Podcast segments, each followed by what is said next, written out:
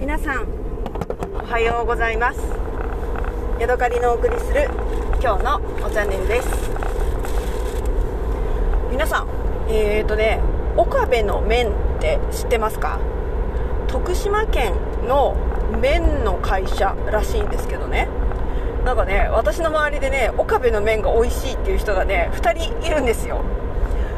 で両方ともね私の一緒に働いている人なんですけれども全然別々の時にもう1人はね半年ぐらい前に岡部の麺がうまいって言って私に教えてくれて私はそこのなんだあの麺つゆがめっちゃ美味しいから取り寄せてんだみたいな。でも高いから送料とか高いからまとめ買いしないといけないんだよねみたいな話をね聞いて聞いてましてへえ岡部の麺初めて聞いたわってなってでね一旦ねあのもう内容忘れちゃったんですけどホームページで調べてへえ本当にあるわ岡部の麺と思ってねあのー、見たんですね。でその岡部っていうのはひらがなでね書いてあって、えー、なんかね冷麦とかそうめんとかおうどんとかねそういうのを作っているらしいです。で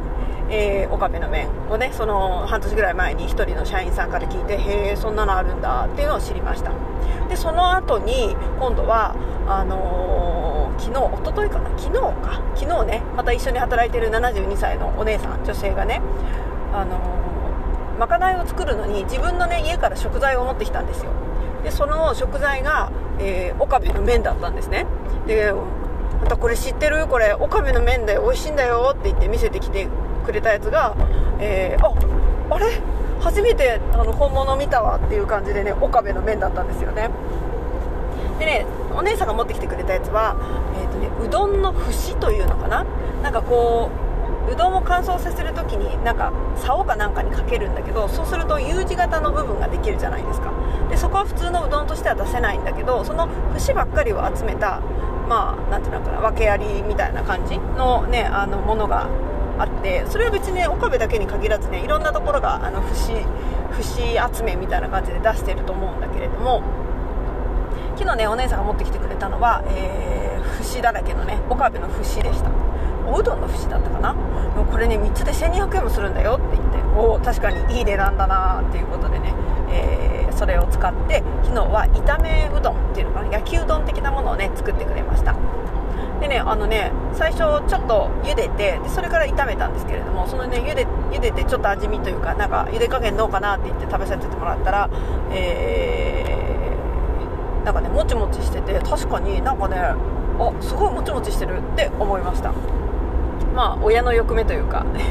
評判がいいのでねよりそういうのは入ってるのかもしれないけどあもちもちしてるって思ってね結構ね好きな感じでした。ただねそのねうどんはね炒めてしまったのであのあんまりねえー、ていうのかなあのなんていうの良さみたいなやつがね 炒められてちょっとよく分かんなくなっちゃったんでもったいないなとは思ったんですけれどもそれだけをねこうサラダうどんみたいにしてもうちょっとねあのうどんがこう主役になるような感じのねで結構ね具がたくさん入っちゃったんですよね、えー、ソーセージとかなんかベーコンとかネギとかあとなんだミックスベジタブル的なものをねいろいろこうまあ美味しいんですけどそのねうどんのこう主張がね割と弱くなってしまったのでうどんだけ食べてみたいなって私は思いました、えー、評判のいいね岡部の麺っていうことでね。私があのー、その最初に私に岡部の麺を教えてくれた社員さんにそういえばね今日のこのまかないに入ってるのこれ岡部の麺だよって言ってあのー、K さんが持ってきてくれたんだよって言ったらねあええー、とか言ってねすごいびっくりしててで今朝ね2人が会って「あ昨日の岡部豆食べたよ」とか言って「あれ美味しいよね」って言ってね2人でね盛り上がっていました。うん私はね初めてこの北海道でここで働き出してね岡部の麺について聞いたんですけれども全国的に有名なのかな？それとも北海道の人が岡部の麺が大好きなのかな？どっちなんでしょうね、えー、いつか買ってみたいなもんだなと思うけどね、うん、なかなか買う機会はなさそうかなっていうところですね。あとねあのー、あれをもらいました。今ね鹿がいてすごいねヒヤッとしちゃった。えー、とね紅マドンナというね、え柑橘類は皆さんご存知でしょうか？なんかねこの前ね、岐阜から柿をね、夫のお姉さんが送ってくれたんですね。でそれを食べて、えー、でね箱のね一つのところにねあの、なんかちょっと変わった柑橘が入ってたんですよ。でねすごくそれが美味しかったんですけど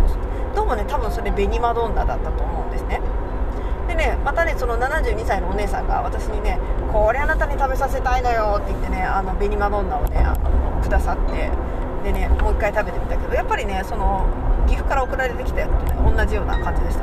両方ともねすごくね美味しかったですね、えー、皮がね薄くて、あのー、結構ねその何ていうかみかんのあの白い内内の皮みたいなあそことね外の皮がこうくっついちゃうようなねそんなぐらいなぐらい、えー、外の皮がね薄くて剥けるような剥けないようなみたいなねみかんみたいにスルッとはね剥けないんですよね。ちょっとこうかな中の白い皮も破れてちょっと身がプチュッと出ちゃうぐらいのね繊細な外の皮でできています。でねえっ、ー、と甘くてすごくねみずみずしくてなんかねあのオレンジゼリーをね、えー、その袋の中に詰めて食べてるみたいなねそんな感じのするね、えー、美味しい柑橘系でした。なんかねあのその72歳の私の職場のお姉さんが言うには7個でね3000円ぐらいするんだってでもまあいただき物だからいいのよって言ってたのでね、えー、喜んで食べさせてもらってね、えー、とても美味しかったです。はい、えー、今日はね私ね職場でねあの自分でお茶を入れながらね、えー、一日過ごしました。あのトゥルシーレモンティーを、えー、ロッカーの中にね入れてあってそれはねティーバッグタイプになっています。で今朝今朝ねあの温かいお茶を作る暇がなかったというかなんか作る感じがなかったので、えー、今日はね職場に行ってお茶飲めばいいかということで、えー、トゥルシーレモンティーをね、えー、ティーバッグで入れて飲みました、えー、私のあのレストランのところからねビールグラスビールジョッキを借りてきましてでそれをねあのちょっとお湯で温めるんですね。で、えー、そこへねポトンと、えー、ティーバッグを落としましてまたね改めて熱々の、えー、お湯をね目いっぱい注いで飲む。そんな感じでね、え過ごしました。でさすごく不思議なんだけど私ねそのコップをね洗った覚えが全然ないんですよね。どこかに置き忘れてるのかな？どこへ置いたのか？誰かが勝手に洗ってくれたのか？自分で洗った気がしないんだよな。洗ったのかな？洗ったのかな？どっかに自分のねあの飲み残しのトゥルシーレモンティーがねレストランに転がってるとなんか嫌だなと思って今そんなようなことを考えています。はいさて旅行についてお話しします、えー、今回ねあの飛行機のねチケットの遅延というかキャンキャンセルじゃないな、うんまあ、1月1日の便のねキャンセルがあったことに伴い、えー、上海でねあのトランジットするかしないかみたいなことをね、えー、考えて結局ねなるべく上海にいる時間をね短くするような感じで飛行機のねチケットをあの取り直したんですね。でもねそれからねあの、後で調べてみたら上海ビザなくても入れるやんってなってわあバカバカって思ってまあでもまたの機会に行けばいいかって思ったんですけれどもあれ待てよと。私はね3時ぐらいにね上海に着いてで次のね、えーと、飛行機がね夜中の1時なんですよね。だから微妙に半日ぐらいね時間があるんですよ。まあ、10時や11時ぐらいには、えー、飛行場にね戻ってこないといけないのでそこまでこうあのー、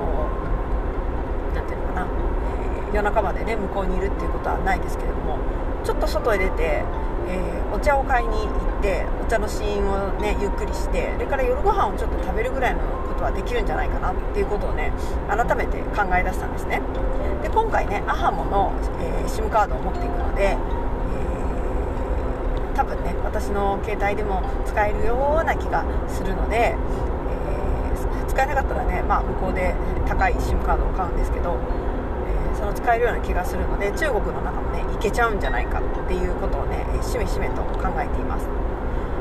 でね、えー、私はね、えー、午後の3時に到着して、えー、ビザビザなしのねハンコをもらってでねちょっとの時間だけでだけでも上海市内にね行く気満々で、え、おりました。でね今日ね改めてなんかいろいろこうみんながそのビザなしで、え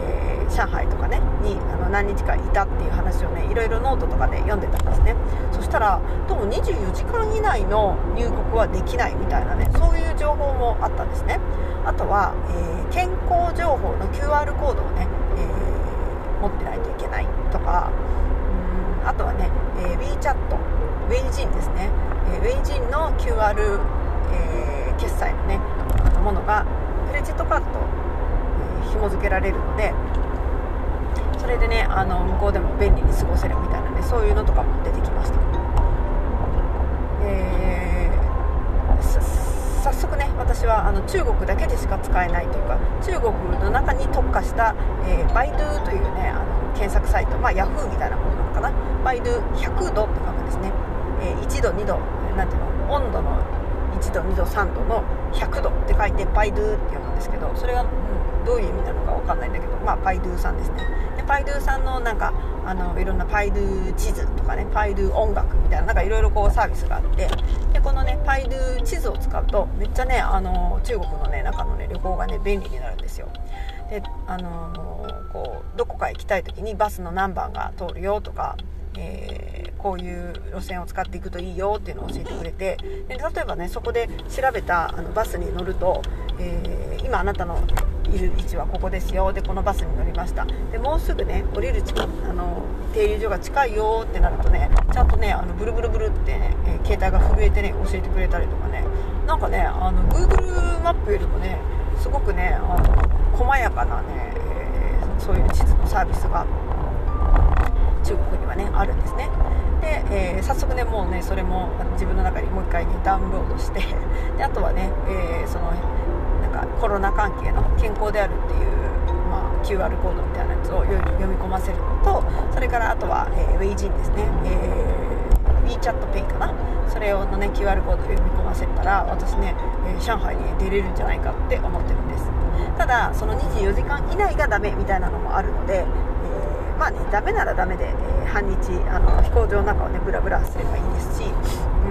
あのちょっとね、えー、今ねあのなんだ上海にね上陸できるんじゃないかと思ってねワクワクしているところですね。で早速あのそのバイドゥ地図で、えー、上海国際空港プードン国際空港から、えー茶城がね上海市内にはいくつもあって天山茶城天山茶城、えー、お天気の天に山の茶の城天山茶城。中国語で読んだら天山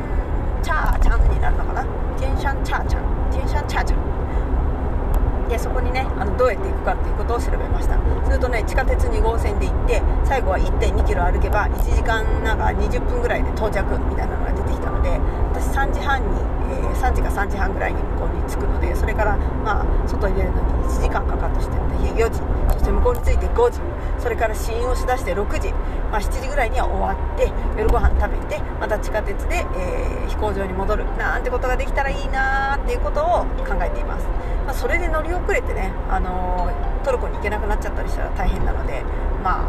まあまあまあね、えー、どうしましょうっていう感じではあるんですけれども。はい。いろいろね、えああでもないこうでもないと考えております。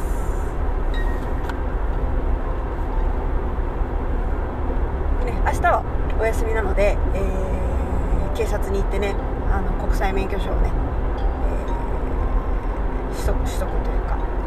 交付してもらいに行ってこようと思っています。ただね思ったよりもねなんか結構あの、まあ、1日短くなったっていうのもあってスケジュールがねそこまでなんかあの緩くないので、まあ、バイクやねレンタカーに乗ってる暇はないかなっていうね気はなんとなくしてきています。ただねこれがあれば1年間はねどっかの海外に行くっていうことに使えるのでまあタイに行ってバイク運転するぐらいはできるかもしれませんね。知らんけど。はいそんなこんなです。あとね今日はねあのー、職場でねお肉を買って帰ってきました。肩三角というねお肉のね塊肉をね、えー、安くね譲ってもらいました。2人で食べてもね十分ぐらいの大きさで1200円でした。半額でね譲ってもらったんですよね。でね、えー、今日はシーザーサラダを作ろうと思っていたんですねもともとでシーザーサラダの、えー、ていうのかな具材としては、ベーコンそれから温泉卵それからなんだ、えロミンレタスそしてチーズみたいなのがあると思うんですけど本当はねもともとねシーザーサラダを作ろうと思ってたんですよ。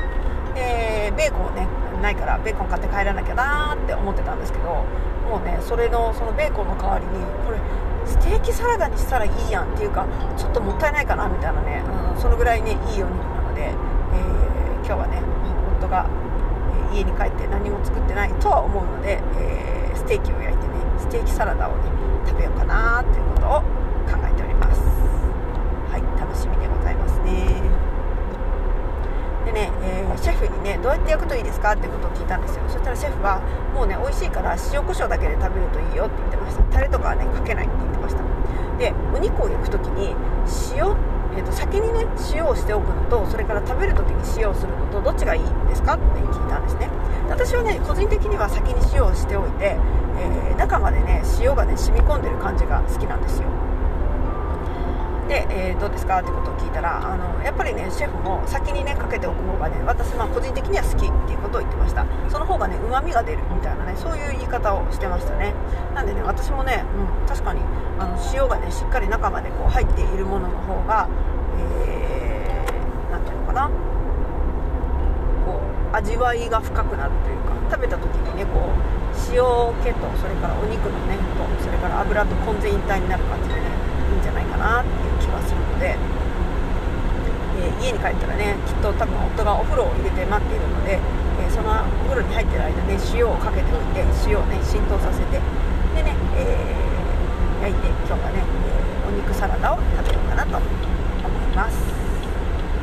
はい目の前でね信号が青になりましたのでね、えとってもいい気分でゆっくりとお家へ帰っております。はい。というわけでね今日はここまでです。また明日お会いしましょう。さようなら。